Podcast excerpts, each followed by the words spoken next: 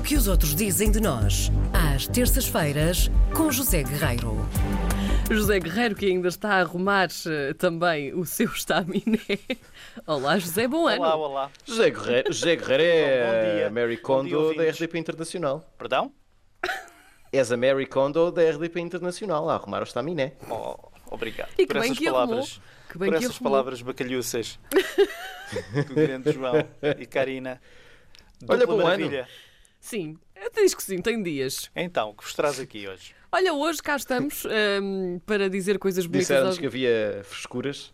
Disseram que havia Olha, por frescuras. acaso, por acaso vamos falar de um sítio bem fresco. Ah! nomeadamente por, este, por, este, por estes tempos. O jornal Voz da Galiza elege a Serra da Estrela como um refúgio seguríssimo.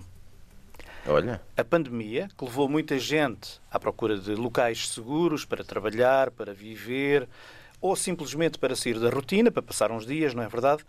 A Voz da Galiza garante que a Serra da Estrela, a nossa Serra da Estrela, única, é o lugar perfeito. Tem ar puro, tem distanciamento garantido, não é? Como falta por ali é a serra. Sim. Portanto, liberdade de movimentos, ah, muito frio, o jornal não refere, mas digo eu, por este, por este tempo, muito frio na serra, mas, sobretudo, ah, sublinha o jornal, é um refúgio livre do bicho.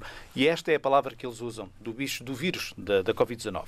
bicho. Uh, não é fácil, diz o jornal, encontrar cidades ou aldeias na Península Ibérica que cumpram todos estes requisitos.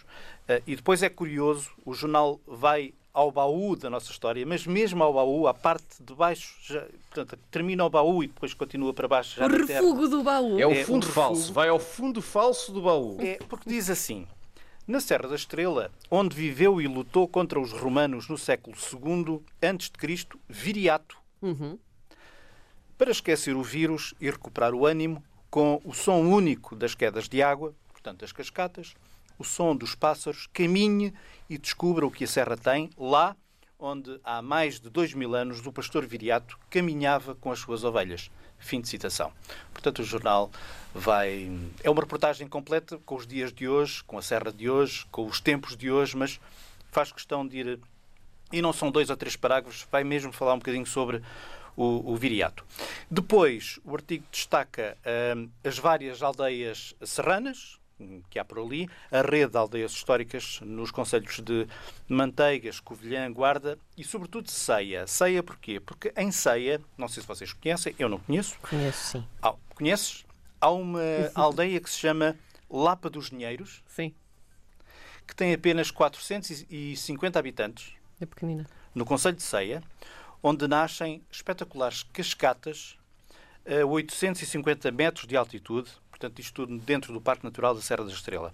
E a Voz da Galiza falou com vários habitantes da Lapa dos Dinheiros, que destacam uma rota, que é a Rota da Caniça, não sei se conheces, portanto, um circuito pedestre, não é?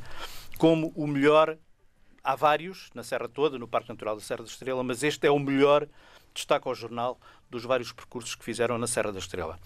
E é caso para dizer, digo eu agora, que é amor à primeira caminhada. E não é, é, verdade? mesmo, é mesmo. Não é?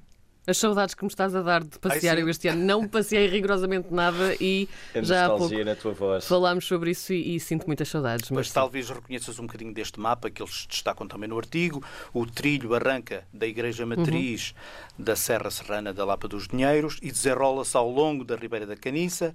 Pelo caminho, permite conhecer o Sopo da Lapa, portanto, um bosque maravilhoso que tem muitos carvalhos centenários, várias cascatas, já tínhamos falado disso, portanto, são quedas de água. Nós nem damos conta da quantidade de cascatas que este país tem. Pois, olha, eu desconheço. Eu fico fascinada a E cada, fico com cada vontade de vir aqui. Mas estou a falar a sério, gostei mesmo É muito vontade bonito. de vir aqui.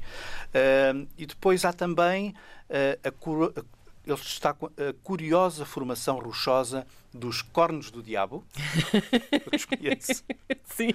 e o buraco do sumo, que é uma zona onde a ribeira corre subterraneamente por baixo de enormes blocos de granito. Pronto. Desconheço, de qualquer modo, nós estamos aqui perante soberbas paisagens serranas que eu acho que toda a gente devia conhecer, nomeadamente os portugueses, que muitas vezes não conhecem o seu próprio país. Eu, contra mim, falo que não conheço esta parte de Portugal tão bem como gostaria, embora tenha alguma família na zona da, da Covilhã e é a parte que eu conheço melhor. e há também um bocadinho aquela tendência da, da Serra da Estrela, as pessoas vão para ver a neve, não é? neve. E para subirem lá acima, ao pico, tudo certo. Mas à volta, aquilo tem coisas absolutamente maravilhosas e é muito bom conhecer às vezes aquilo que está à volta do que é o, o plano principal turístico. Pronto, mas isto sou eu que gosto muito de andar aí a vasculhar e És uma mulher das terras. eu sou uma mulher das E da terras. Serra. Estradas nacionais é comigo e serras e cascatas, vamos embora. Eu papo Tu és. Beirã? Não, eu nasci em Lisboa, mas, mas Muito gosto, bem. gosto muito de percorrer. E Pronto. me despeço. Com amizade, não é? Como diria Também, o também. saudoso. Muito bem, estás cá obrigado. para a Um semana. Para a abraço, semana cá José estaremos. Guerreiro. Muito Um bem. abraço, João. Até para a semana. Até para a semana.